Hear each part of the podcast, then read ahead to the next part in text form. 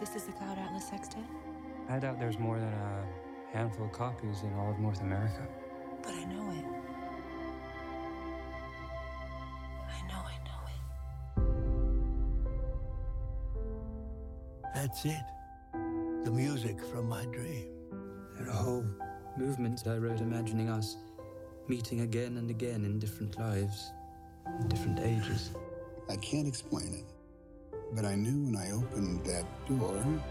A powerful deja vu ran through my bones. I heard it in a dream. I was in a nightmarish cafe, and the waitresses they all had the same face. No reason to hide. I know you are Sonri 451.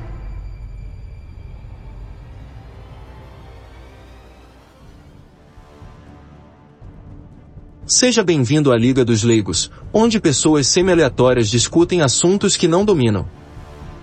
Boa noite a todos. A Liga dos Leigos está reunida hoje para discutir o filme de 2012 Cloud Atlas, dirigido por Tom Tykwer e pelos Wachowski, como eram chamados na época, e estrelado por Tom Hanks, Hale Berry, Hugh Grant, entre outros. O filme é composto por diversas histórias em diferentes épocas que são sutilmente interligadas, cobrindo quase meio milênio de história humana, e toca em temas como reencarnação, destino, predação e o impacto que nossas ações têm na eternidade. Para discutir essa obra comigo, usando estoico, estão aqui Pepe Peripatético. Boa noite.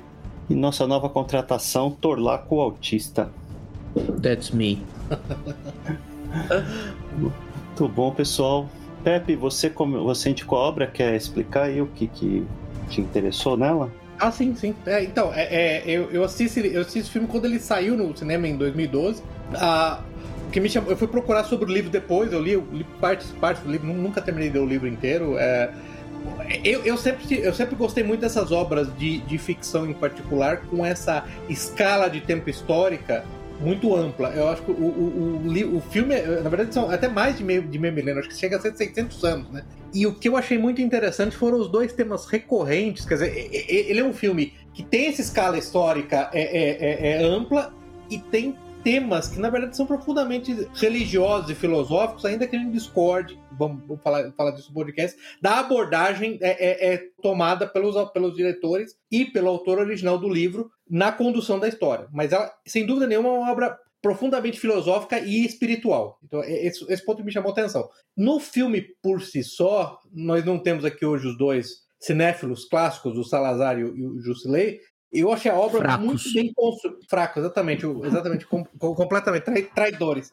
Eles serão, serão punidos adequadamente. É, eu prometo. Eu achei o filme muito bem construído. Eu sei a, a história, a, a cinegrafia muito bem conduzida, as tomadas muito boas. E a maioria das atuações, tirando a atuação daquela coreana lá, que é horrorosa, que a atuação dela, da mulher é terrível. A Chun-Li? A Chun-Li, Dona, Dona Bai, né? Que chama Dona Bai, Chun-Li. Exatamente, que é horrorosa. Tirando a dela, eu achei, inclusive, as atuações muito boas. Então, é, é eu acho o interesse do livro para mim é que ele é uma, um, um ponto de lançamento para uma série de discussões muito interessantes sobre temas é, é, espirituais profundos, na verdade. Muito bom. É, o, o que me, me agrediu no, no filme hum. não foi a atuação de ninguém, mas foi a maquiagem. Tem umas maquiagens lá que ah, são horrorosas. Cara, cara, mas assim, é. Eu não sei se todo mundo.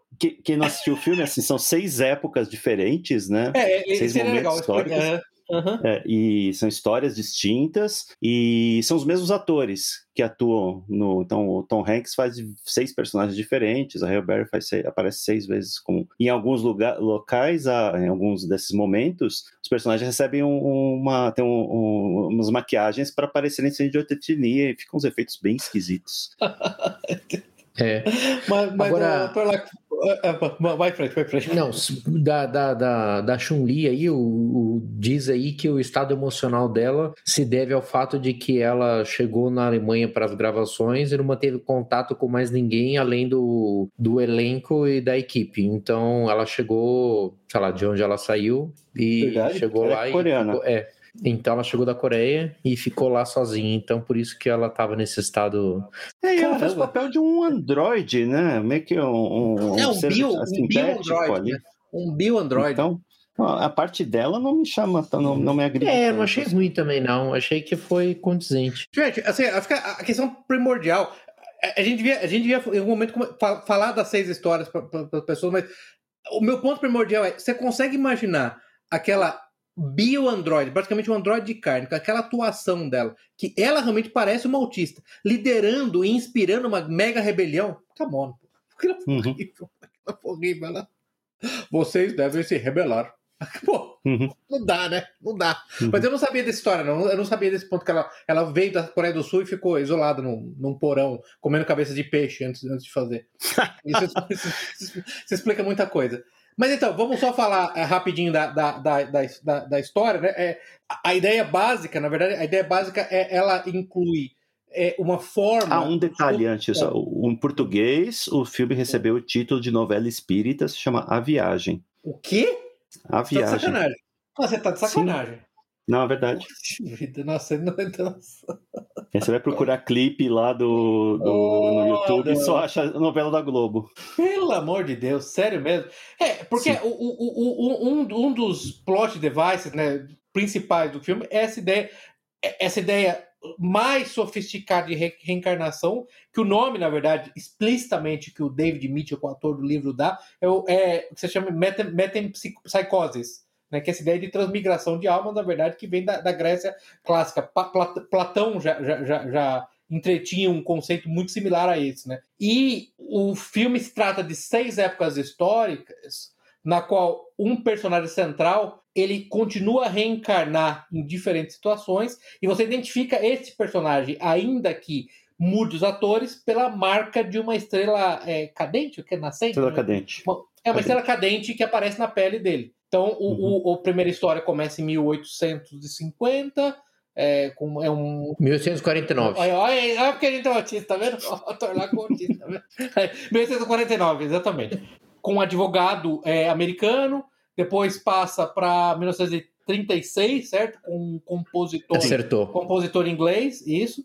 É, depois vai para 1900, ah, eu não lembro, 70 e alguma coisa. 1973, 73. São Francisco. 73, isso com, com uma, uma repórter. Aí 2012 com um crítico, um crítico literário inglês. Aí 2000, Um editor, na verdade, né? é, um editor, não é treinador. 144. 1944 com essa fabricando com essa clone que pertence a uma classe de servos e finalmente 2200 é, 140 anos no futuro depois da 2321. exatamente que é onde você, onde você tem na verdade um mundo pós-apocalíptico onde um, um, um membro de uma tribo está tentando sobreviver às predações de uma tribo vizinha que está constantemente, constantemente, os atacando e em cada um desses cenários você tem a mesma alma sendo é, reinjetada no plano de existência no mesmo corpo? Esse, esse é o grande Em ponto do corpos diferentes, né? É, do mesmo corpo, perdão, em, em corpos diferentes. A- Aí o aspecto interessante, essas duas coisas, uma das coisas mais, mais interessantes, além dessa mete, me- metempsicose, é, é, essa transmigração de almas, é que, o, o- em particular, o, a- né, uma das histórias que mais me chamou a atenção foi a história de 1986, do qual o, o compositor vai trabalhar como amanuenses para um, pra- pra um compositor eu não lembro se era belga, né, um outro compositor famoso, e o cara cita frequentemente Nietzsche, né? E aí há a questão da, da, do- da, da recorrência eterna do, do aquele conceito do Nietzsche, de, de- aquele experimento mental que o Nietzsche fez de renascer. O que você faria se você tivesse que renascer e viver a sua vida integralmente igualzinho, com todos os erros e acertos, virtudes e, e vícios, é, dores e, e- e prazeres? né? Como é que você reagiria a isso? Então, esses dois aspectos são mais interessantes. Inclusive, essa história do compositor me parece que é a única que, que se sustentaria sozinha se fosse para fazer dela um filme. Eu digo, todas as outras são ou muito estereotipadas ou muito superficiais. Essa é a única que tem alguma profundidade que, se fosse para fazer uma narrativa só dela, daria para fazer. Interessante. É, é- é interessante, interessante. Eu não tinha pensado nisso. É o que dá título ao livro, né? é- são as personagens Tem mais todos os profundas. elementos ali. São os é. personagens mais- talvez as personagens mais multidimensionais, né? É verdade.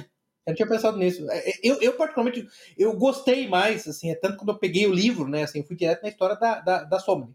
Por Uhum. ser um, um sci-fi nerd. Como que está disposto no livro? As coisas Então, estão muito intertwined bem, assim, muito, ou tão... mu- muito boa questão. No livro, você tem a primeira história, 1849, certo? Aí você para, vai para a segunda história, você vai indo em todas as histórias. Quando chega no meio do livro, a história de 2300 e pouco, lá do século 24, ela é contada inteira, completa, sem interrupções. Aí você começa a voltar. Aí você volta pra 2100 e pouco, aí você vai voltando desse jeito. Tanto que a, a, então a primeira história é 1849 no livro, e a última história e última parte do livro também é 1849.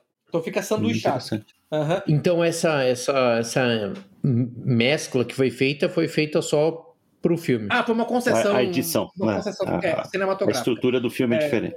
Entendi. Eles concluíram que ia ser muito confuso. Você sabe o que acontece com, com filme desse tipo? Eles, eles acabam dumbing down pra, pra fazer ele mais consumível, mais palatável. E ainda assim, esse filme é, é um tanto quanto, você concorda, que é um tanto quanto hermético pra um monte de gente, né? Sim, tanto é que ele fracassou, Sim. né? Inclusive, vocês viram que. É, exato, ele quase não lucrou nada. E vocês viram que houve, durante as filmagens, duas equipes, né? Duas equipes que eram duas equipes completas. A do Tykwer lá, o Tom, e, Aham. o dos, e dos Wachowski. E eles, cada um filmou três histórias e depois se viraram lá pra editar e juntar tudo. Mas foram dois filmes gravados em paralelo, sabia- basicamente também não isso. disso. Que tinham em comum apenas o crew e os, e os diretores. O crew, você diz Quer dizer, o crew né? não, o cast, O o cast, cast, o cast, cast. é. E os diretores. É, o crew não era o mesmo. Uau. É. Tanto é que nos créditos o crew aparece, tipo, na coluna da esquerda os dos Wachowski crew e o da direita os Tá. Tykwer crew. É, um- É. eu, eu não percebi isso. Ou seja, é um filme, é um filme que bastante autista na sua gravação já. Sim, sim, sim. Altamente autista. As, as colunas de esquerda e direita são diferentes. Ok, fantástico. Fantástico. Muito bom. Mas, mas assim, é, é, é, é- é interessante, viu, o, Torak, você mencionar a história de 36, porque apesar de se tratar, evidentemente, de dois sodomitas no relacionamento, que é tipicamente repulsivo, eu devo dizer que a personagem do Frobisher, do Robert Frobisher lá, é, é- eu acho extremamente, extremamente simpática e ela tem algumas das, das, das concepções, especialmente filosóficas, que me, me, me- chamaram mais atenção, viu? É interessante você mencionar do dos indecisos, eu não tinha pensado nesse aspecto, não. É, quando, por exemplo, ele escreve aquela carta pro amante homossexual dele e fala que há um mundo melhor esperando os dois, ainda que, ainda que não seja verdade, mas que ele- Uhum. a esperança de um mundo melhor, a- essa esperança transcendental é um negócio particularmente que foi simpático. E eu não sei se eu estou misturando um pouco do que eu lembro do livro e do filme, mas a, a- própria decisão dele de se suicidar, ela teve um aspecto fascinante na medida em que ele seguiu até o fim esse conceito da, da recorrência eterna, da eternal recurrence do, do Nietzsche. Né? Ele chegou à conclusão: olha, eu produzi a obra que eu queria produzir, a obra de, de, de arte que eu queria produzir, que era o, o Claudio Atlas Sexteto. Aliás, depois eu queria perguntar para vocês o que vocês acharam da música em particular. Isso está pronto, agora eu posso me suicidar porque eu sei que eu vou voltar a esse mesmo ponto Uhum. numa próxima vida. É, Na verdade, a a recorrência temporal vai fazer. Então, é realmente a história que. é, é, Você tem razão que é a história que tem ainda mais ele- elementos de maior É. profundidade.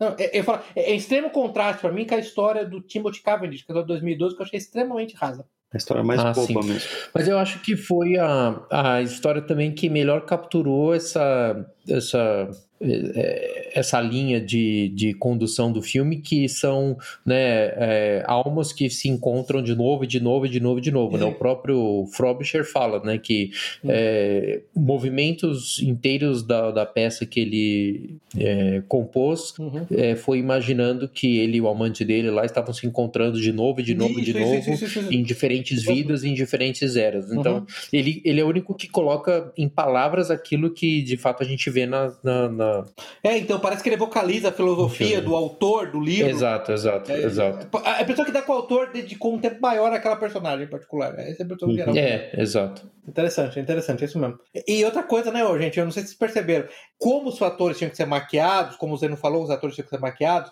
nessa particular história, a Hale Berry, ela se tornou, na, na, na Inglaterra de 1936, uma casa- uma mulher casada com um compositor, judia. Ela tinha um puta... A maquiagem dela tinha um nariz que basicamente o nariz chegava na sala uns 5 minutos antes dela. E que nem quando que eles tiveram que transformar a coreaninha lá numa, numa americana. Foi horrível, nossa, Foi western, deformada, terrível. deformada. Ficou terrível. Deformada. Da primeira história, né? Sim. A, a, a esposa do Adam Neal É. da primeira história, né? É o final, Deus, final deve parece no finalzinho da, da, da história. Aham. Vamos contar É das histórias que a gente tá, vai passando aqui. A primeira história narra a, a jornada do. Adam Ewing, né? Adam Ewing. Adam Winwin, que é um, um advogado que está viajando de navio da, Uhum. numa ilha na costa da Nova Zelândia para os Estados Unidos. Uhum. Pra, foi lá fazer um, um, uma- um trabalho legal lá pro sogro e tem um, ele, é- ele é envenenado, basicamente. Ele é envenenado na viagem lá por um médico picareta que queria roubar o dinheiro dele. Roubar, roubar o dinheiro dele, isso.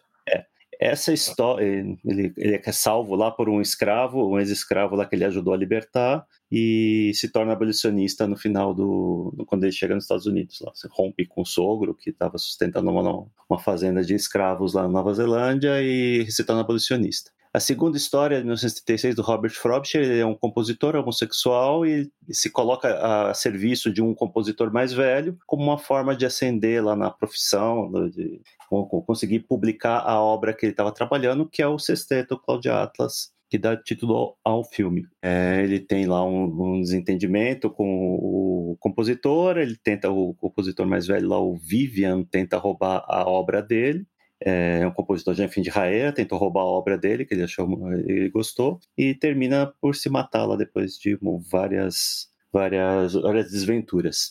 A, a, primeira história aparece nessa segunda como um livro das memórias do advogado, isso, lá, Minha Aventura isso. nos Mares do Sul, alguma uhum. coisa assim. E isso é, influencia a, a, o, o Pacific Journal de Adam Ewing, se não me engano. Isso. E uhum. aí isso influencia lá. ele meio que ouve a, a vida anterior dele nessa, nesse livro, né? O livro incompleto, né? Mas que ele leu só até metade, né? Porque a outra é. metade ele estava usando para Estava é. sendo usada para segurar o, pé da cama. Laco, desculpa cortar o Zeno, que eu queria que ele contasse, mas é, aí que eu falo para você que é o personagem. A, a, a, tem algumas frases dele, aquela frase dele: um, um livro pela metade é como um caso de amor nunca terminado. Cara, é muito bom. Eu tô falando, você uhum. tem, tem muito, bom, muito, muito bom, bom. Verdade. Por favor, continue, Zeno. Eu tô. A terceira história é da Luisa Rey, que é uma repórter que está investigando lá uma, um, usina nuclear. um caso de corrupção de uma usina nuclear, um lobista que estavam tentando provocar um desastre nuclear para uh, eh, incentivar o consumo de petróleo nos Estados Unidos. É, a música que o compositor escreveu lá aparece nesse filme, nesse segmento, né? Ela, ela se lê, ouve lá um, uma, uma, gravação da, do Sexteto Claudio Atlas e meio que se lembra também. Ah, o, o amante encontra... do... O, é. é o amante do Frobisher, né? O amante do Frobisher aparece aqui idoso já, né? Ele é um físico Isso. nuclear e ele que, que dá as informações para a repórter, né? para Luisa Rey, para que alguma coisa estava errada na usina lá que lá ela devia investigar. O, em 2012, o Timothy Cavendish é um crítico literário ele se envolve lá com um mafioso que termina por assassinar um Não. crítico um é. crítico do livro, e, e, isso torna a, a, o livro que está publicando, que é as memórias desse mafioso, um, um, sucesso inesperado. E ele também, em um momento lá, ele está publicando, está lendo o manuscrito da Luísa Rey, lá, o, do, do, caso que ela Não, não é, da, é, é, assim, é o livro daquele Jaime, daquele garotinho, né, que, que era vizinho da Luísa Rey, né? Ele ah, submeteu é, o manuscrito. É, eu não tenho certeza desse detalhe. É, é. Jaime, acho que ele então. chama. Jaime, Jaime Luiz, um negócio assim. Javier, talvez. Javier Luiz, um negócio assim. É. Ele, que ele que submete o manuscrito. É, o editor é um picaretinha, né? Ele, uhum. estava no fim de carreira também, estava devendo dinheiro para um monte de gente, gastou tudo que ele recebeu. Ele vai pedir ajuda para o irmão e o irmão interna ele num, num, numa casa de repouso lá. Ele, ele chega lá achando que tá, ia ficar num hotel escondido dos mafiosos credores. que estavam cobrando, dos credores, dos mafiosos lá que ele estava devendo. E ele acaba ficando preso lá contra a vontade numa clínica de repouso. E ele orquestra. Que era um sediada álbum. na casa que tinha pertencido ao compositor isso, isso. lá, o Vivian Ayers. Isso, a mesma casa. Era, era a mesma casa. É, era a mesma casa, isso mesmo. Mas você tem um autista aqui para reparar isso. Para detectar, detectar esse tipo de incongruências. Ou congruências, aí, não se preocupe. Congruências, na verdade. Uhum, congruências, e aí ele organiza uma fuga, né? E posteriormente essa, esse episódio dele vira um filme. Vira, esse episódio dele tentando fugir do asilo vira um filme. Se o Salazar tivesse aqui, ele diria que é uma fuga muito louca. Isso, o nome desse filme. Uma fuga muito louca.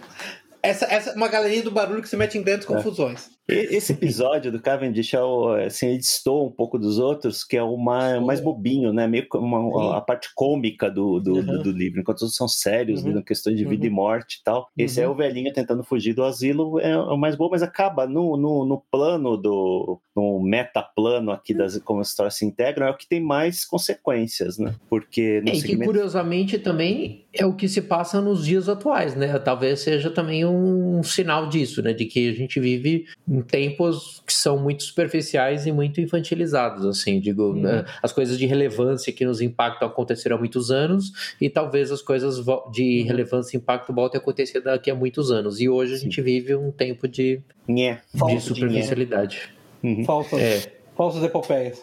O próximo segmento se passa em 2144, uma cidade chamada Nelsol, Nova Seul, onde a gente acompanha lá a Somni 451, que é um tipo de clone, né, se chama de fabricante, trabalha num restaurante esse mundo é governado por uma, cor, uma, uma, uma ditadura corporativista, né? Os, as empresas controlam tudo e produzem esses clones para trabalharem como mão de obra barata. É, e ela é resgatada por um movimento de resistência que tenta provar que esses, esses clones, né, esses fabricantes, são, têm consciência ela acaba vendo um segmento do filme, inspirado lá na aventura do Cavendish, que incentiva ela e uma amiga dela a se revoltarem contra o sistema, e ela acaba se tornando lá uma, um pivô de uma, de uma revolução. E o último segmento, em 2321, se passa na, no Havaí, num mundo pós-apocalíptico. Aparentemente, a revolução que a Somni 451 iniciou lá é, destruiu o mundo, né? Destruiu a, a, as, as, poucas pessoas tão, que estão vivendo na Nova estão vivendo numa, num regime tribal e algumas poucas conseguiram preservar as, a tecnologia que eles tinham, que chamavam de prescientes, né? É isso? Prescientes, exatamente. É. E aí esse, uma dessas prescientes lá, que é a Hail Berry, pede ajuda do Zachary. Zachary, que é o personagem do Tom Hanks, para ir ter uma instalação abandonada onde é, eles, ela manda uma mensagem de socorro para colônias extraplanetárias para resgatá-los, porque a Terra está radioativa estão todos morrendo de envenenamento radioativo. E é o mesmo local lá que a a Somni 451 lá fez a última last stand dela, onde o movimento de resistência foi morto. E nesse, nesse ponto da história, ela é meio que uma, uma figura quase de, de Cristo, né? Ela é vista lá como uma salvadora. Ela é uma deusa, é. Uma, uma, divindade. Mas não, é, mas não é o mesmo lugar, é? Não, não, é. não sei, não ficou é. claro. É? Sim, eu li, li no, na Wikipedia. Ah, você leu no Wikipedia? Tá, eu, eu não percebi, porque eu não, eu não, não O local onde ela, os, os rebeldes lá são, são ah, mortos lá e ela tá uhum. tá fazendo a transmissão, é a mesma instalação que a. Que a Interessante. Então ela foi. Ela foi, foi, foi, foi contrabandeada fora de Neo Seul para o Havaí. Porque Pro é no Havaí que se passa essa coisa. Interessante. É. Isso não, isso Aparece rapidamente eles, eles indo num barco, né? Então não uhum. diz onde que é. Isso fica sub, uhum. subentendido. Muita coisa fica. Fica uhum. sugerida né, no livro. Uhum. Como deveria ser. Esse, esse é Cloud uhum. Atlas. Tudo está interligado. Então, é, é, é, uma das perguntas que eu ia fazer para vocês, o que, que vocês acharam do Cloud Atlas, do sexteto, do, da, da, da, da, sinfonia? É, me pareceu uma música meio atonal, não? Meio disjunta, meio desarmônica. Não... São só trechos, né? A gente não ouve a obra inteira. Sim, mas trechos, os, trechos, né? os trechos que eu ouvi não sei, parecia aquela coisa meio atonal, meio escola de Frankfurt. Eu não, eu não, é, é, me assaltou dessa maneira. Eu não, fui, eu não fui ler e pesquisar se o David o Mitchell lá teve alguma algum objetivo de fazer isso, mas é, me, pareceu. Ser bem sincero, não, não prestei atenção na música. É, eu prestei bastante atenção, não. Até porque a música é, é, é, é, quase que o gatilho. Isso fica muito mais específico no livro, é o gatilho no qual leva ao suicídio do Robert Frost, né? E quando ele conclui a música, que ele conclui que o objetivo, o propósito maior da vida dele estava concluído, não tem mais nada que ele possa fazer, então ele pode se matar e voltar àquele ponto daqui a algum tempo. Isso uhum. fica bem claro no, no, no livro em particular, em termos do livro. Então, é, é, mas a música me pareceu particularmente bizarra. Eu acho que nesse ponto, né, é, é outra, outra coisa interessante que eu, que, eu, que eu falar, além do Robert Ford, tem um trecho, em particular na história da Somni, que assim me parece que é com uma luva, na verdade, para o movimento que chamemos, eu não, eu não gosto muito desse nome, movimento pró-vida, né?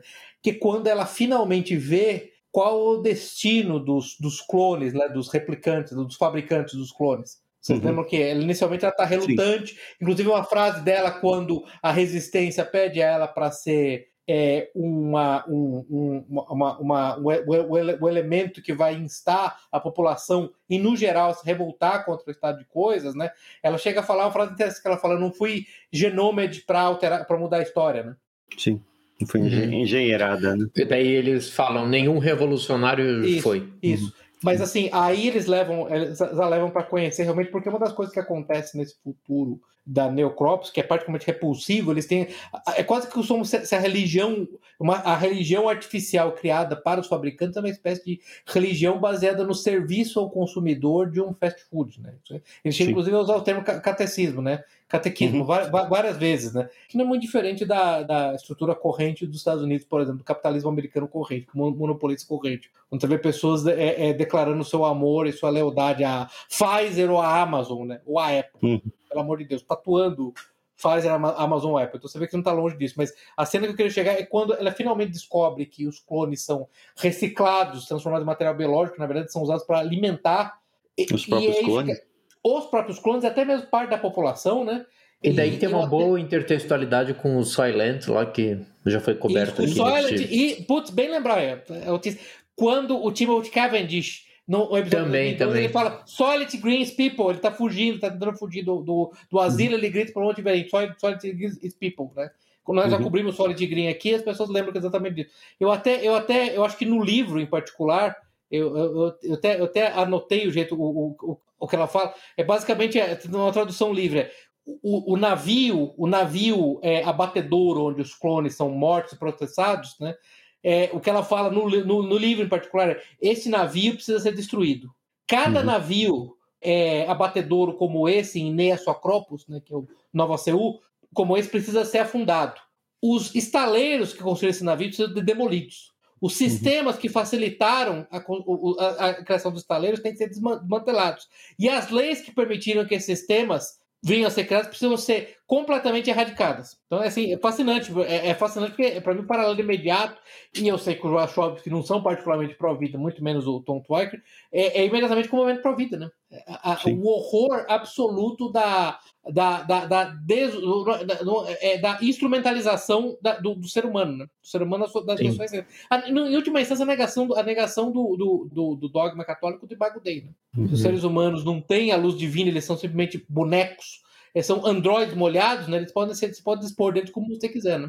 É hum. curioso que nas entrevistas, uma entrevista que eu li dos diretores, né? Hum. É, na época era o Andy Wachowski ainda, depois ele fez transição, né? Virou, virou isso virou. É, o, o, irmão dele já tinha virado Lili, não, Lana Wachowski, né? Lana Wachowski. Lana, Lana. E o, o alemão lá, que dirigiu Corra Loura Corra, eles falando assim, eles não conseguem falar de religião ou de alma num filme que basicamente é sobre reencarnação. Sim. Não, é uma coisa genética, assim. Sim, é uma coisa, assim... É. é então, é, é, mas aí que veio interessante qualquer mensagem deletéria do filme. O, o, eles pegaram um livro que certamente tem um flerte enorme com as religiões orientais místicas e com o conceito de metempsicose lá do, do platonismo e do neoplatonismo, né, e transformaram essa mensagem, né, essa, essa, estrutura central do livro, tentaram transformar, porque essa é questão da grande obra de arte, ela foge da, da, das intenções do autor, num livro que basicamente é, é num filme que basicamente ele tenta ser jacobinista revolucionário, né, ignóstico, né. É interessante uhum. porque, é, em primeiro lugar, todas as a, a, a, o problema o problema é a existência de hierarquia né, uhum. e hierarquia traz opressão as leis e a moral trazem opressão, né? Seja a opressão da escravidão, seja a opressão sexual. Em cada época há uma opressão uhum. específica. E a solução para isso é desmontar, remover qualquer tipo de lei, moral, regulamento, hierarquia ou diferenciação. E, aí vem o segundo ponto, e a salvação vem através da tecnologia tecnologia nesse caso que leva o, o restante da raça humana às estrelas, a, a, saindo da Terra que está morrendo, né, isso no último no último história, para as estrelas onde ela pode continuar, continuar vivendo. Então é interessante uhum. como eles tentaram, eles tentaram torcer e distorcer é, uma ideia que não estava tão claro. O David Mitchell, até você ver essa entrevista, ele é muito mais. É, eu não sei se a palavra que você pode usar. Certamente você pode usar a palavra profundo, mas ele é muito mais. É, sensível a esses aspectos transcendentais do que os, os diretores. Uhum. Mas ainda assim tinha algumas coisas que davam para salvar, por exemplo, tem umas uhum, frases uhum, da, da Somni uhum. lá que, uhum. por exemplo, ela fala uma hora, né, que as nossas vidas não pertencem a nós mesmos, né, nossas vidas sim, não são sim, nossas, sim. e que uhum. do, do, do, útero ao túmulo nós estamos é, ligados a outras pessoas, né, isso Absolutamente. No, exato, não, não, tem como contestar, né? De fato, é que nós não somos donos das nossas vidas, né? Uhum. Digo, esse é a maior até dificuldade uhum. que os ateus têm para, de fato, aceitar a existência de Deus, né? Seria perceber uhum. que eles não são donos de si mesmos, né? E qualquer pessoa que, que, que, por exemplo, seja católico cristão é obrigado a aceitar isso, né? Que ela não, não é dona de si própria, ela não pertence a si mesma, né? E que ela é foi ela tem um criador e portanto ela tem alguém a quem ela deve honra, glória e respeito. E aqui ela não tá falando de um criador, ela tá falando dos, dos outros, né? Como se vivêssemos uns para os outros. Mas ainda assim, essa primeira frase, né? Que as nossas vidas não Uhum. pertencem a nós, é, é- é- dá para se salvar até, né? Outra coisa que também que ela fala que dá para se salvar é quando ela vai ser interrogada lá pelo arquivista Ah, e daí ele muito pede para ela Uhum. falar da versão dela, né? Sobre sobre os assuntos dela. a sua fala verdade. que Exato, dela fala verdade. que a verdade é singular e as suas versões, né, entre aspas, Uhum. são todas inverdades, né? Poxa, per- perfeito isso, né? Digo, Uhum. verdade é uma só, né? Então, é outra coisa também que é bem interessante é quando ela está sendo também interrogada pelo arquivista e ele fala, né? Puxa, mas você é, sabia que as suas ações violavam o quinto catecismo lá, né? E daí ela fala, é verdade. Daí ele diz, e o que que justificaria essa transgressão, né? Daí ela fala, ah, ela,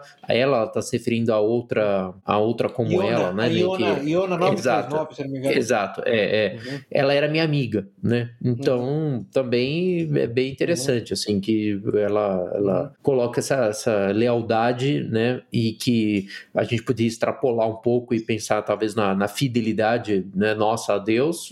No caso dela, era uma lealdade em relação a um par, né? Mas é, justificaria, talvez, transgredir uma, uma, um- uma lei imoral, né? E... Não, é- é- é- mas, mas, desculpa de cortar, mas assim, esse ponto eu não tinha pegado, mas esse ponto é crucial, porque na verdade o que ela mostrou ali foi outro, para usar, é um tapa na cara da sociedade liberal. Porque o que, ela, o que ela deixou claro ali é exatamente isso. A lealdade a pessoas é mais importante que a lealdade a regulamentos impessoais. Exato, sim. Putz, eu não tinha pensado nisso. Você tem razão. Esse, esse é um ponto muito importante quando ela falou isso. O que, que justificou a violação do catecismo? Foi isso. Do você está comentando isso num dia depois que um, um juiz lá do Ministério Público está falando que é, é correto que os vizinhos denunciem os pais Perfeitamente. que não, perfeitamente. que não vacinarem os filhos, né? É, não, eu, eu- eu falei tapa na cara sociedade liberal porque a sociedade liberal é desprezível, tem que deixar claro. Sim. Né? Assim, o filme ele é antiliberal na medida em que ele deixa claro que o preceito básico da sociedade liberal é que o único humano de fato liberal é o super-homem que é desprovido de amarras históricas e tradição, de deveres, ele vive para razão e vontade, esse é o homem liberal, e ele simplesmente só obedece a regulamentos impessoais, porque obedecer a pessoas é o torna sub-humano, esse filme vai exatamente é, é, é, é, de encontro a isso, né? Uhum. Ainda que não seja a intenção dos diretores, ainda que os diretores provavelmente concordariam com a ideia de que não, o super-homem é alguém que se, se re- refaz a cada momento a partir da sua vontade da sua razão. Mas não é isso que o filme transparece, né, na verdade. Então foi muito interessante. Essa, essa entrevista da. Eu, eu tinha esquecido essa entrevista da Sony é realmente é muito boa. É muito boa. É, mas por outro lado ela fala umas coisas que são muito merda, né? Por exemplo, ela fala que ser é ser é como você é você é como você é percebido, né? To be is to be perceived. E você só se conhece a si mesmo pelos, pelos olhos do outro, né? Isso daí eu até fui procurar porque eu falei, não, esse esse eu já ouvi essa frase, né? To Uhum, be is to uhum. be perceived. Então isso é uma frase daquele é, George Berkeley, que é o Berkeley da Universidade de Berkeley, da cidade Isso. de Berkeley, tal, que foi um bispo entre aspas, né, anglicano, e, e ele tem umas, umas uh, ele é um pai do- desse é, idealismo, né, de que você, você, as coisas são aquilo que elas, é, elas são conforme elas são percebidas, né, então tem um- uma frase que, que, que sintetiza essa ideia, né, que é esse et percipi, e basicamente é isso, né, que significa que a tradução para o inglês é justamente isso, to be is to be perceived, então eles copiaram basicamente a filosofia Uhum. desse cara, mas que é completamente em desacordo com aquilo que a gente acredita, né? De que, tipo, de Sim, fato a gente não. não, não- não- uma, uma cadeira não é uma cadeira só porque nós percebemos aquilo, aquele objeto como uma cadeira, né? Ela continuaria sendo uma Uhum. cadeira. Então é até meio contraditório, né? Dela dizer que a verdade é singular e, por outro lado, dizer Isso, que nós somos mesmo. aquilo que é, nós somos a nossa. nossa é, nós só nos conhecemos pelos, pelo olho do outro, né? Você fala, porra, ou um ou outro, né, mulher? É, é, é interessante você falar, essa, a parte confusa deles, porque é, eu vejo que a- aí você pode até. Esse problema eu colocaria até na conta do David Mitchell. Quando o, o Zeno começou a falar das histórias, em cada história você tem um predador. Você tem alguém mais forte, numa posição de Um força, que opressor. está predando, que está oprimindo alguém numa posição de fraqueza. O problema todo, para mim, esse é o ponto central. Não tendo, não possuindo uma fonte transcendental de valor, que nesse caso é Deus, ou recusando a aceitar a existência da fonte transcendental de valor, como é que você resolve o problema da opressão de uma casta superior, de uma classe superior para uma casta inferior?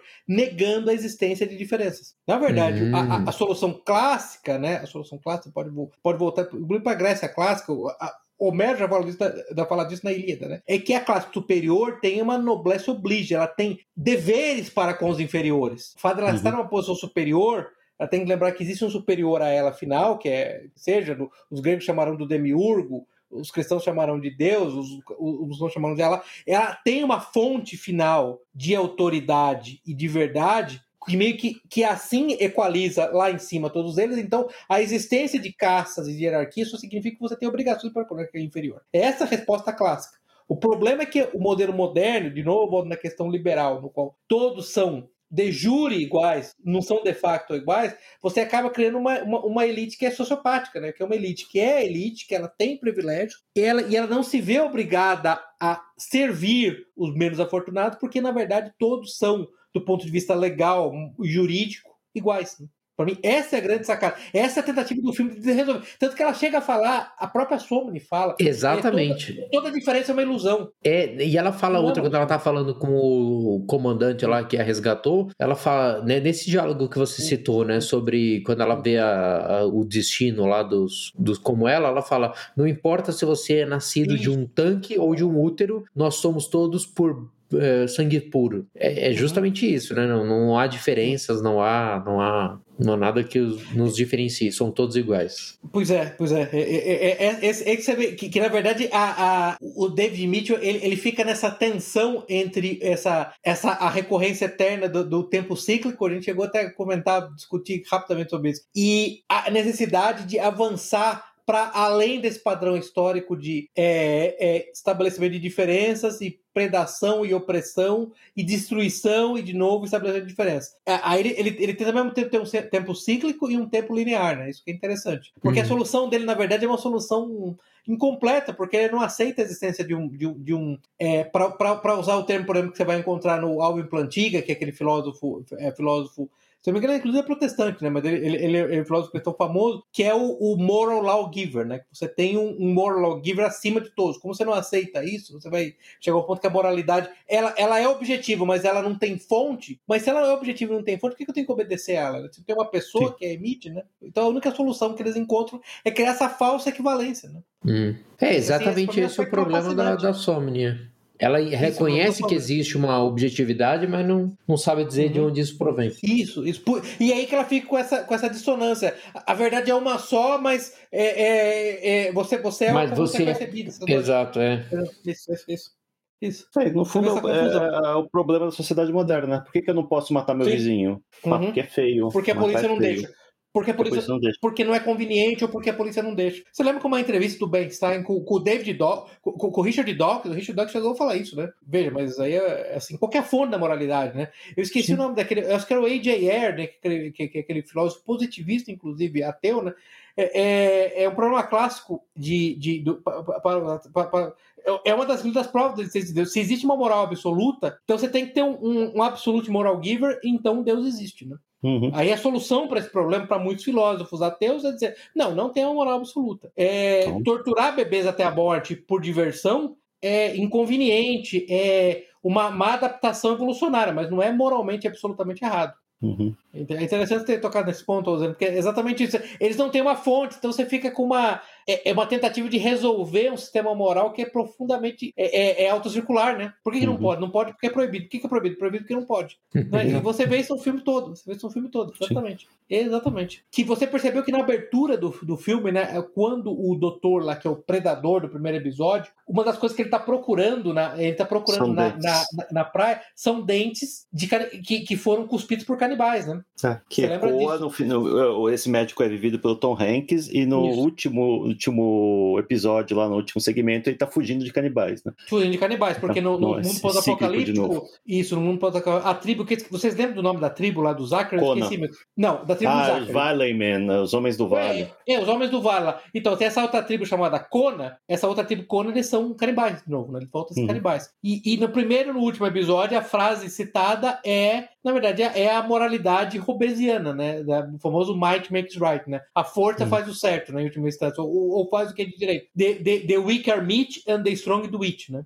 Os Exato. fracos são carne e os fortes comem. Entendeu? Uhum. Porque aí o que sobra é ou você tem a igualdade absoluta, a indiferenciação, que na verdade eu insisto com vocês, que é profundamente anti-humana, porque você só é completamente igual na morte, você não é igual fora da morte. Então, por isso, essa filosofia, na verdade, é anti-humana é maligna, né? e ela, ela- ela é uma filosofia de morte. Ou você tem a igualdade absoluta, ou você tem a predação. É o que sobra. É, só, é o que sobra porque você não tem uma fonte transcendental de emissão, em- emissão de valores morais absolutos, né? Esse Uhum. é o ponto. E é interessante que essa, essa realidade é percebida tanto pelo médico da primeira história, né? O, Uhum. o- que esse que estava cavando aí buscando os dentes, né? Que ele diz que é a única regra que une todos os, todas as pessoas, né? Digo que submete a Isso. todos, né? O, o, o princípio governante que, que, que, que governa todos nós e também a mesma a mesma coisa que é constatada pelo, pelo o demônio lá da, da consciência do, do, do- na última história, Isso, né? isso. É. Bizarro, aquele demônio é bizarro, né? Coisa que É. sei lá, parece um filme de voodoo da Disney. Sim. Meu, meu, os caras gostam de colocar o Hugo Even, que é o ator. O agente Smith, é. O agente Smith em papéis bizarros, né? Putz, o Hugo Even, quando os Wachowski liga, fala, puta, lá vou, lá vou eu fazer uma maquiagem bizarra, fazer alguma coisa cada. Toda a Ai, lista de boletos que eu tenho pra pagar aqui, ver. Exatamente. Deixa eu ver. Não, Eles- porque- Será que eu tô a precisando mesmo? Pior que esse segmento que ele faz, o, o Pai de Santo do Voodoo lá, é o. Ele faz a enfermeira no, do Cavendish, né? Vestido de mulher lá. É. que, que maquiagem bizarra. Que eu fiquei na foi dúvida, era pra ser um traveco ou não era? Era pra ser uma enfermeira Eu mulher ou era pra ser um travecão? Porque pra mim parece que era pra ser um travecão Olha, mesmo. Será? Eu não- eu sei. Dado que é a Lana, como é que é o nome do cara agora? O cara chama. Um chama Lana. É Lana e Lily. Lana e Lily É. Wachowski vai saber. O Steve Saylor costumava falar um negócio que é verdade. Ele falou: ó, os dois irmãos Wachowski eram um filme que eu considero muito bom. Ele, o Steve Saylor, que é Matrix, mas eles ganharam tanto dinheiro que eles puseram realizar todas as fantasias degeneradas sexuais deles fora da tela. A partir daí, os filmes dele viraram uma bosta. Uhum. Que são os Matrix, os Matrix subsequentes. Aquele Sim. filme, lembra aquele filme horrível que é aquele chama Júpiter Ascending? É, nossa, Sim. muito ruim. O, Que é muito a adaptação do desenho do Steve, o Speed Racer também. Nisso, muito ruim, muito ruim. Muito. Então, eles só fizeram um filme ruim depois. Então, eu não sei, é- é- eu, eu concordo assim, sempre pra, a maquiagem, eu volto pro ponto zero. A maquiagem realmente atrapalha o desenvolvimento da história, porque tem coisa ridícula. assim. Fica realmente ridículo. Concordo. É. Todos os personagens na, no- na nova Soul lá, todos os personagens ocidentais que recebem maquiagem pra ficar parecendo orientais ficaram parecendo os alienígenas. né? Sim. Porque, é, O arquivista parecia um alien. Que, que você. O arquivista. Se fosse a sua menina falar, não vou entrevistar você, não. Você é muito bizarro. Eu quero outra pessoa aqui. Arruma um humano. É muito bizarro. Sim, sim, Sim. nossa, muito bizarro. Eu tenho O uma próprio- pergunta, antes de eu te É. falar das qualidades do filme, que tem uma pergunta pro, pro Pepe. Como é que é a visão da, do catolicismo quanto à reencarnação oficial? Não, não, não Você tem, que é papista. né? Eu sou papista, tá ligado? O Tornac também é pa- O Tornac é papista e catequista, tá? Muito melhor do que É. eu. É, é, não, não tem, não tem. Não, não existe isso. É, tem, tem uma base bíblica profunda pra dizer que não. não como não diria o padre. Quevedo, isso não Não existe. existe. Não, não existe, não. Não, não existe, não. Sem, sem chance, entendeu? Não, não tem. É, a- a- eu até falar, interessante ter tocado nesse ponto, porque um dos problemas da, da, da reencarnação, assim, eu não vou entrar numa longa tirada quanto à reencarnação, mas eu lembro daquele. Do, há um aspecto de ciclicidade na reencarnação, né? Porque você sempre volta, né? Em certa medida. E um dos problemas clássicos que o, aquele padre Stanley Yack, que esse- ele é físico, se eu não me engano, né? Quando ele escreveu aquele livro é, Cristo e a Ciência, né? Na verdade, ele tem vários livros estudando por que, que o- a ciência apareceu no Ocidente cristão, né? A ciência, quando nós a conhecemos até 1945, que a ciência moderna é uma bosta. Ciência antes do peer review, né? Por que, que ela Uhum. nasceu no cristianismo? E um dos aspectos, né? É exatamente o tempo linear, né? tempo, a linearidade é a finalidade, a ultimalidade em tudo que é feito. Porque o problema do, do da, da, reencarnação, assim como o problema da ciclicidade do tempo, que tantos gregos, os mesopotâmios, é, quanto hindus fazem, é que ela leva uma, uma, uma atitude em última instância de, de leniência e prostração, né? No fundo, nada do que eu faço realmente importa, né? Sim. Você tem que lembrar que, em última instância, é, na, o objetivo final da ascensão completa, da. É, me corrija aqui, é, Torlac, se eu não puder usar o termo, mas eu acho que o termo ainda vale para esse caso, ainda que ele, ele seja é, é, é errado. É, a teose que esses caras estão procurando com a reencarnação significa que, no final das contas, Hitler e Madre Teresa de Calcutá vão estar no mesmo lugar. Né? Hum, só vão hum. demorar mais tempo para chegar lá. Sim. Então, você veja que você acaba com a, com a centralidade e com essa finalidade, finalidade no sentido do que é final dos atos morais dessas duas personagens. Sim, uhum. que é exatamente o contrário daquilo que, né, que, que Cristo nos diz, né? Digo, o tempo da conversão é agora, né? Não existe Isso. é para já, é para ontem, né? Digo, não só temos uhum. essa vida, né? E que e no, no, momento da separação do, da alma uhum. e do uhum. corpo, o nosso destino uhum. está selado, né? O tempo de merecer é agora, né? As almas do purgatório não uhum. podem fazer mais nada por elas mesmas, nem, nem encurtar o tempo delas lá. Né? Só nós podemos é, ainda merecer. A pergunta do Zé é boa porque eu, eu até estou disposto a entreter. Eu, eu,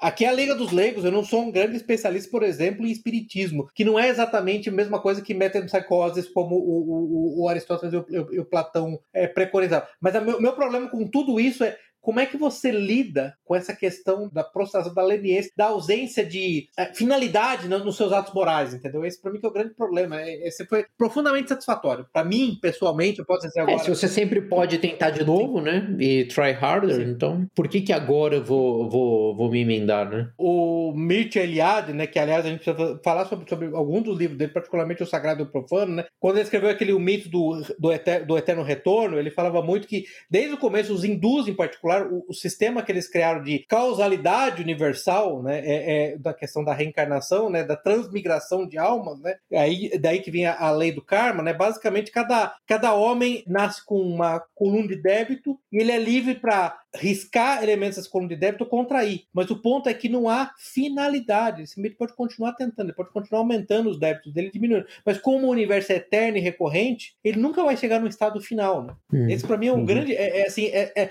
agora eu tô falando intelectualmente, para mim é intelectualmente satisfatório. Emocionalmente, intelectualmente satisfatório. Eu sou mata bebês e eu vou tentar de novo. Você lembra que na própria transmigração, Platão chegava a falar, Platão mesmo falava, né? Transmigração, quando você chega no, no, lá no subspec morte, lá sob a sombra da morte, vai lá ser julgado, né? Você pode inclusive voltar como animal, né? Na transmigração de almas, como parte do processo. Mas, de novo, é um processo que não termina, né? Não, não tem um fim, entendeu? É, como tô... Não tem um limite de tempo. Eu tenho quatro reencarnações e aí eu tenho que me endireitar. Não tem é, esse é, o, é a impressão que eu tenho hum. também. Também não sou, eu nunca estudei espiritismo a fundo, mas é a impressão Sim. que eu tenho, né? Você vai lá, hum. matei, roubei, estuprei. Ah, tá. Então você vai lá, faz um, um intensivão lá, faz, faz um curso lá no pós-vida e volta. É. Uhum. Cego com a espinha bífida, é isso, entendeu? Não é algo. Uhum. Não tem uma, uma a consequência dos seus atos, né? Aparentemente. Você reencarna como Reinaldo Azevedo, com as tetinhas defendendo Lula. que é um fim horroroso. Tá defendendo Lula lá já tá defendendo o Moro, né? Deixa pra lá, isso não, não é assunto pro podcast. Não, não tá defendendo o Moro, não. Ele odeia o Moro, ele odeia o Moro. Tá. Mas é horrível, quer dizer, é um negócio assim que é maluco, então por isso que assim. De novo, são soluções. É, é, é eu insisto no, no, no, ponto, no ponto que eu tava fazendo. São soluções, problemas reais, por isso que eu tô falando. No filme trata de problemas reais. A predação das elites é um problema real. São soluções para problemas reais que tentam dispor evitar a existência de um criador. Para mim, esse é o grande ponto. Uhum. Entendeu? Aí o resultado é sempre. Assim, uma solução é sempre bizarra, ela é sempre frágil e bizarra, né? não tem muito o que fazer. Você acha. Eu vi uma. Um, eu vi uma ligação aqui com outro filme que você gosta hum. também, que é Interestelar. Ah, eu gosto sim. Eu... Mas em que ligação, em que aspecto você diz? É, é, eu, eu, lembro como uma das coisas, por exemplo, o, o Robert Six Smith, que é o amante homossexual lá do, do, do Robert Frobisher. Eu esqueci uhum. o meu nome. É, é, é, não era Robert, era. Six Smith era o sobrenome dele, mas ele era o amante é. do Frobisher. Você lembra que quando a sobrinha dele finalmente encontra a Luisa Rey para entregar lá o relatório sobre a usina nuclear, ela fala: Meu tio era um cientista. Rufus, meu tio era um é. cientista, mas ele, ele imaginava que a, o amor era uma espécie de força da natureza, que era mensurável, era quase como a gravidade. Era esse ponto, né? Isso aí eu, é, eu Ponto, essa... Isso eu peguei. Esse mesmo esse... discurso lá que a personagem da Anne Hathaway faz isso, isso, isso, é, isso eu peguei, isso foi legal. Isso foi bem legal. Isso foi, foi bem interessante. Que assim, é, eu acho que quando você tira todo o transcendente, todo o transcendental, hum. é isso que sobra, né? Dizer hum. que o amor muda o mundo, né? É, que, que soa meio piegas, né? Porque você não tem algo mais, mais palpável, algo mais, mais sólido para se apoiar, né? Ma- Mas é, ao mesmo tempo, o amor muda o mundo, mas o amor é nada mais que uma série de reações químicas no córtex cerebral Sim, sim. também, então. Não tô dizendo que eles têm que se Assim, apoiar o nesse tipo de assim, discurso, porque eles já abriram Você mão. diz pra esse povo que fala que é o amor do mundo, é isso? Isso. Ah, sim. Isso. Porque pra nós o amor é uma pessoa, né? Digo, então é, Sim, é ju- é uma pessoa. é justificável dizer que ele muda o mundo. Aham, Uhum. sim. Mas, é, mas é- é- porque no fundo o amor ele acaba sendo a construção carnal. O amor acaba sendo tesão, no fundo é isso. Sim. entendeu? Enquanto Sim. eu tenho tesão, o amor existe. Quando eu paro de ter, não tem mais, aí não tem mais amor, entendeu? É aquele problema Uhum. clássico, a gente já discutiu várias vezes. Amor, próprio, o próprio Lavo de Carvalho sempre tweetou. Amor não é sentimento, amor, amor é uma pessoa. Né? Em primeiro lugar, amor é uma pessoa e amor é uma decisão, né? Uhum. A gente chegou a. a, a- eu me lembro uma vez eu estava com o Turaco, a gente assistiu a, aquele, aquela peça, O Violonista no Telhado, lembra, Turaco? Lembro. Então, e você lembra que você lembra que o, o Tevye, né, o, o, o, é- é- o judeu lá na Rússia czarista, pergunta pra mulher dele se a mulher dele ama ele. Você lembra que ela dá uma lista de coisas que ela fez Sim. pra sim. mostrar que ela ama ele, né? Sim. Eu, eu vim com você aqui pra esse fim de mundo, foi exilada junto com você, um monte de coisa. É, amor é decisão, né? Sim. E, e, assim, aquele filme muito bom, que é um livro também que é muito bom do W. Somerset Maugham, né? Que é aquele o The Painted Veil. Eu não sei, eu não sei o título em português, gente. Mas assim, é, é- fica claro ali, amor é sacrifício. Entendeu? Sim. Então é completamente disjunta da ideia de amor moderna, né? Amor, é, é essa ideia de reações neuroquímicas no cérebro, né? Eu acho que esse é o grande ponto. De novo, é o problema de tentar usar a linguagem para descrever algo pobre de conceito para as pessoas. Sim.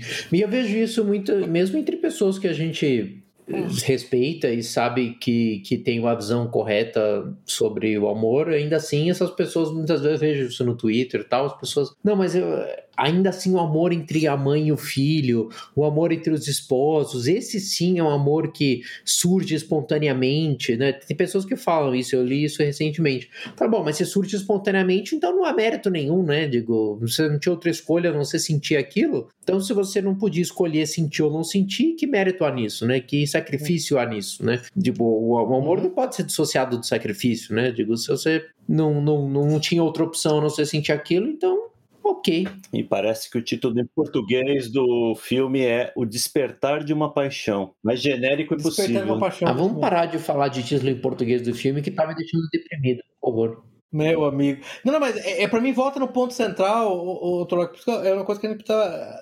desenvolver. O Patrick Tinin tem aquele livro muito bom, é, é, acho que é Why Liberalism Failed, né? É, o, o problema do liberalismo, eu insisto com você, para o liberal, e aí, e aí é direito ou esquerda, todos liberais, né? A ideia de ser incapaz de escolher, de ter obrigações e deveres não é, facultativos, é, é absolutamente apavo- apavorante, terrorizante. É, é- é- o torna inumano, né? Ter que obedecer a alguém o torna inumano, né? Esse, esse é parte do problema, né? Por isso que ele teve. É amor, amor- é amor voluntário, né? Só amor voluntário. E eu também queria entender para essas pessoas que acham né, que o amor mais sublime é aquele que brota espontaneamente, não tem nenhum ato da, da vontade envolvido nisso. Uhum. Por que, que isso seria superior ao amor de um esposo que olha para a esposa e fala: Eu fiz uma promessa a Deus de que eu vou levar essa pessoa para o céu e, portanto, eu devo amá-la. E por que, que isso é superior? Eu digo, eu não consigo entender por que, que existe uma aura que reveste como se isso fosse um- um- um- uma coisa superior a um ato da vontade, né? Eu não consigo entender. Porque a natureza do liberalismo, o do liberalismo é, é, é a escolha. Estou dizendo a natureza do liberalismo é a absoluta dissociação de qualquer cadeia de responsabilidade e de tradição e de história que não sejam não sejam fruto da sua vontade e da razão. Esse é o problema. Hum. E da ciência. É, da ciência, a razão, aí é inclui a ciência, né? Para eles, eles equalizam erroneamente razão com ciência. Então você tem que Sim. lembrar, o liberal, antes de mais nada, o homem completamente livre de qualquer amarra. É o super-homem. Você, entendeu? Até, até, por, até por isso que é difícil pro liberal, no fundo, acreditar especificamente em Deus em última instância. É por isso que o liberal, quando ele tem uma crença que entra em conflito com, com uma crença, por exemplo, o dogma da Igreja Católica ou de qualquer outra religião, ele escolhe o liberalismo, porque na verdade ele não pode admitir realmente a existência de um Deus que impinja ele a, a, a ele, a ele a execução de coisas. Hum, Sim. Ele, ele, ele- ele- isso- porque quem obedece os outros é escravo para ele. né? hum. Quem está amarrado à, à execução de atividades ao qual ele não quis fazer é um escravo. Sim. É uma condição deprimente para ele, entendeu? Por isso que o liberalismo, por só, é, é uma, uma ideologia, uma disposição filosófica, em grande medida, muito mais corrosiva no longo prazo, não no curto prazo, hein, pelo amor de Deus, do que, por exemplo, comunismo ou, ou nacional-socialismo per se. Uhum. Porque, porque ela, na verdade, ela, ela cria uma, uma, geração de, de é, crianças birrentas, né? De crianças birrentas adultas, né? que não aceitam nada, né? Aí você entende por quê? Que um pai abandona um filho, né? Uma mãe abandona um filho, né? Porque imagina, eu não quero. Se eu não quero, acabou, né? A minha vontade, entendeu? A minha razão tem que ser reinar supremo absoluto. Entendeu? Então, pra mim, esse aspecto. É, faz- E você vê isso, você vê isso pingando no filme, quer dizer, no fundo, a, a, a, a grande ascensão de todas as personagens é se livrar de qualquer amarra, né? Isso é Uhum. interessante. É, eu tava tendo essa discussão hoje no Twitter, né? Se Hum. você não tá me aplaudindo o tempo todo, não tá Uhum. validando todas as minhas decisões, não importa quais sejam, não tá realizando todos os meus desejos, tá cometendo crime de Uhum. ódio. Sim, sim. Basicamente é isso, que é, é essa geração que tá, tá, tá chegando hoje, né? Uhum. Esse é o pensamento da geração que tá chegando hoje. Porque, no fundo, é uma deificação do ser humano, né? E um Deus não pode ter vontades é, frustradas, né? De fato. A- a- a- Aí você entende porque, na lógica do liberalismo, não- importa se é esquerda ou de direita, não importa se é liberal clássico, é evidente que o destino final é, é- é a existência de coisas como o transgenderismo. Porque, de novo, a, a amarra biológica, é, a limitação biológica, ela não foi desejada, ela não é fruto da vontade, ela é imposta por uma realidade externa, por uma realidade externa. Por isso que ela tem que ser, ela tem que, eu tenho que poder destruí-la, eu tenho que poder subvertê-la. Entendeu? E, em, um, um- aspecto. É, é, é, é- e eu acho que esse é um ponto, do, do, especialmente do filme, até mais do que do livro. Ele tem esse aspecto gnóstico, gnóstico no sentido que é, o ódio é uma realidade imperfeita. Por que a realidade é imperfeita? Porque ela não está exatamente como eu queria. Né? Mas aí volta para o Dr. Lá, é- e é que esse aspecto é frustrante. E ao mesmo tempo você vê personagens realizando atividades que elas não efetivamente escolheram fazer e que incluem sacrifício, né? Como a própria Sombra, que acabou, que acabou aceitando ser executada, né? E aí você fica nessa tensão, nessa dualidade perpétua, porque elas falam o que elas fazem, né? Porque, na verdade, seres humanos normais, né, como criados por Deus, inseridos no universo real como o universo existe, eles sim, eles têm. Ele, eu diria que, voltando ao ponto do Zorlak, as, a- as relações mais relevantes da- das vidas deles são não facultativas, não foram escolhidas. Uhum. né? São resultados. Da, da- da- você pode dizer, em última instância, de circunstâncias do nascimento deles. Que eles são para a família. Uhum. Você não escolhe, né? Entendeu? E aí você vive nessa tensão. E o filme transparece muito bem. Se você souber olhar esses, esses detalhes, exatamente essas, essas pequenas pistas, você vê claramente isso. Então esse aspecto é interessante. É verdade. Falar aqui um pouco dos aspectos financeiros aqui do filme. Foi- É, é isso que eu ia te perguntar. Você falou que foi um fracasso o filme? O filme custou 102 milhões de dólares, arrecadou globalmente de bilheteria 130. Então, considerando a regra aí de deveria ter arrecadado no mínimo o dobro, né, para ser considerado então lucrativo, então ele foi um Uhum. fracasso. É, ele não agradou o público, né, nem, nem a crítica. No Rotten Tomatoes, por exemplo, os dois têm 66% aqui a nota. Não, o que não é ruim. É 60% de fresh? É, Ué, tá. Não é tão ruim. Tá. Dois terços, É. tá bom. não é, não é também um sucesso, né? Assim, não, não foi meio ignorado pelo público e pela crítica. Acho Uhum. que em parte porque é um filme longo, né? São quase três É. horas de filme. É longo, é, longo. É, é, a estrutura dele, apesar de achar bacana essa estrutura, hum, histórias interligadas, né? Múltiplas épocas, acho que foi, ter sido bem feita, é, acho que é o tipo de coisa que afasta o público. E em 2012, quando ele saiu, ele teve que concorrer com o primeiro filme dos Avengers, Dark Knight Rises, Hunger Games, Skyfall, então foi meio difícil É, pra filme esquece, cabeça, esquece, né? esquece. Avengers, como vem com Avengers. É, Na então- estrutura moderna, corrente, pode esquecer, não vai conseguir nada. É. Então você não sabia que É, isso não eu foi acho- não. É, você vê que não, você não se ouve falar muito dele, né? Não é um filme que se tornou cult Uhum. assim. Então, é até quanto- difícil de achar, né? Pra assistir. Tem no Netflix do Brasil? Não tem. Tem no Prime do Brasil? Não tem. Tem no iTunes no Brasil? Não tem. Eu, eu comprei ele em Blu-ray muito tempo atrás, aí, em alguma promoção, tipo, compre quatro, Hum. pague três e ele veio junto. é. Mas assim, não, é- realmente não é um filme que você ouve as pessoas falando, né? E Uhum. é triste, né? Porque você vê que é um filme que tenta, tenta quebrar um pouco esse, esse molde do, do filme de super-herói, do filme infantilizado, né? Tenta trazer uma Uhum. mensagem, apesar Sim, dos diretores. sim, sim. Os diretores não terem essa, essa inclinação, né? Tenta ser um- uma coisa um pouco mais sofisticada e fracassa na bilheteria. Né? A gente reclama pra caramba que só, só tem continuação, só tem remake, só tem reboot, só tem filme pra criança. E quando sai um filme um pouco mais é, de um grande estúdio, né? um filme de grande orçamento com atores conhecidos. E com elenco também de, no... de renome, né? Nome reconhecível, né? Não é o anônimo e a, e a desconhecida, é, as pessoas não vão assistir, né? É um filme que já tem, vai fazer 10 anos lançado esse ano, você não ouve falar dele. É, é uma pena. É, eu, eu, acho que, eu, eu acho que a, a narrativa porque, em certa medida, um filme que eu lembro que tem uma narrativa não linear é aquele do Christopher Nolan, o Dunkerque. Minésia né? também, dele também, né? Minésia é considero contrato A Minésia também. Mas eu acho que uma coisa boa que o Christopher Nolan faz em Dunkerque, ele fica repetindo. Como, é um, como, como são, são, são é, é um espaço de tempo curto, ele fica repetindo a, a reposição dos personagens em tempos históricos, em, em intervalos históricos pequenos, diferentes. Talvez isso ajude a reforçar. Eu concordo que o filme, assim... O filme, vamos dizer assim, ele impõe uma certa carga cognitiva às audiências audiências que as audiências modernas não estão preparadas para aceitar. Uhum. Sim, é um, um, certo esforço, né, por parte do... Parte do fracasso, do... parte do fracasso, parte do fracasso. Talvez seja um parte do fracasso. Muito bom. Mais algum ponto? Não, não, não, não, não meu, é, é, eu, como eu falei, eu gostei do filme, eu, eu recomendo, apesar de ser um filme longo, eu recomendo que as pessoas assistam o filme. É, eu, do pouco que eu li, não tenho, vou ser honesto, não terminei de ler. Não, o, o, livro me parece ser interessante. É um livro relativamente longo, tem 500 páginas, mas é um livro que parece ser interessante. E é, eu, por mais que, por mais que, a, por mais que você veja detecta de mensagens dissonantes ou até moralmente ofensivas, ele tem muitos aspectos positivos que vale a pena, que faz com que vale a pena ser assistido. Muito bom. Recomendamos o livro, quem, o, desculpa, o filme, quem puder assistir, quem conseguir encontrá-lo, né? O Torlaco uhum. falou também difícil de achar nas plataformas. Eu vi que ele passou, acho que foi em novembro quando a gente comentou a primeira vez. Ele estava disponível em alguns dos streams, acho que estava no Netflix mas não está mais. Realmente é, é, complicado você rastrear essas, uhum. essas obras, né? Recomendamos, quem quiser, tem experiência, tiver três horas livres no final de semana, assista o filme, tire suas conclusões. Não é filme de encontro, tá, gente? Não vai, é, não, vai, não. Vai levar a mulher pra casa. Ou é, né? Porque daí ela logo desanima de ver e pronto. Ninguém tá afim de ver mesmo. É, seja isso. É, é, é, talvez seja um filme de encontro até pra mulher, né? Ela recomenda isso pra poder já ir embora. Né? Saber que é. depois de uma hora e meia não, já não, pode ir embora. Ou, imediato, tipo, logo fica claro que você não tá ali pra ver um filme, entendeu? Tipo, isso. Ah, sim. Entendeu? Tipo, você me chamou pra ver isso? Ah, entendi. Não me chamou pra ver isso, entendi. Entendi. Não pode ser, tá, é. tá de sacanagem que você me chamou pra ver Claudia. Saquei, saquei. Me despedindo aqui, pessoal. Boa noite a todos. Eno Estoico, Pepe. Uhum. Boa noite. Vitor Laco. Boa noite. Boa noite, pessoal. Até a próxima.